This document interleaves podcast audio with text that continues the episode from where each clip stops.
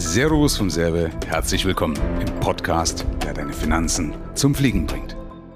Michael, eine Frage. Als Selbstständige, wie kann ich mir sicher sein, dass meine Altersvorsorge passt? Indem du rechnest. Und wie? Ja, wie? Was muss ich rechnen?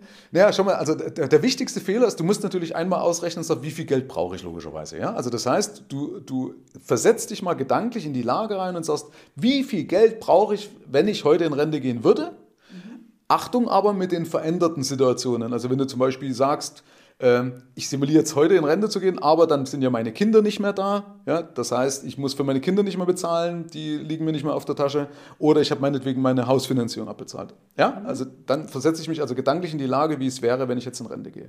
So, und jetzt kommt aber der wichtigste Punkt, jetzt muss ich es inflationsbereinigt hochrechnen. Mhm. Ja? Das wird jetzt zu kompliziert. Wir haben da einen Rechner dazu, das geht relativ schnell. Ich mache das mit den Kunden fünf in fünf Minuten.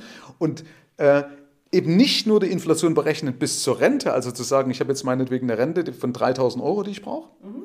Dann muss ich noch berücksichtigen, dass ich Krankenkasse bezahlen muss und Steuern bezahlen muss. Also brauche ich ja eine Bruttorente. Also ich habe eine Nettorente plus eine Bruttorente. Und dann muss ich gucken, warte mal, wenn ich jetzt in 20 Jahren 5000 Euro meinetwegen Bruttorente brauche, wie viel brauche ich dann auf dem Papier, damit es in, immer noch 5000 Euro an Kaufkraft sind? Mhm. Kannst du mir folgen? Ja, ja. ja, Also das ist der erste Schritt. Und dann sagen viele, okay, dann komme ich auf 8000 Euro, bloß als Beispiel, oder 10.000 Euro, äh, whatever, was du halt für eine, für eine Inflation simulierst.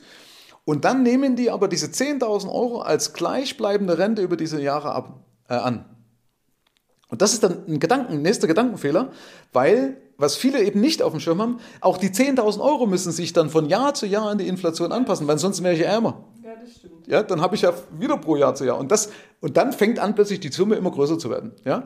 Äh, und deswegen ist es wichtig, da frühzeitig dran zu denken, so, ups, ich sollte vielleicht mal gucken, wie viel ich wirklich brauche und dann mein Geschäft darauf ausrichten, dass es das locker abwirft. Zusätzlich ja dann eigentlich noch. Ne? Nicht nur eigentlich, weil du bist nicht rentabel, wenn du das nicht kalkulierst. Also angenommen, du müsstest jetzt 3000 Euro, das sind also wirklich, in, wir reden da von jenseits von 1000 Euro, was du sparen müsstest. Ja? Mhm. Wie gesagt, wer mal will, kann sich gerne an mich wenden, kann man das berechnen.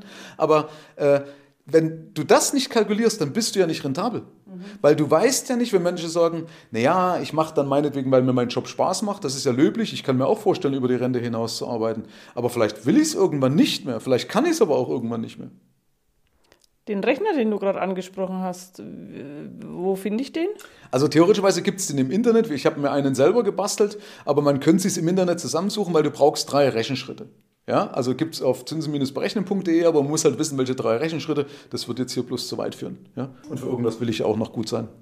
Okay, also wir können uns oder Sie können sich, ihr könnt euch an Michael wenden, wenn, wenn ihr Interesse ja, daran habt. Ja, genau, klar. Super, vielen Dank. Gerne.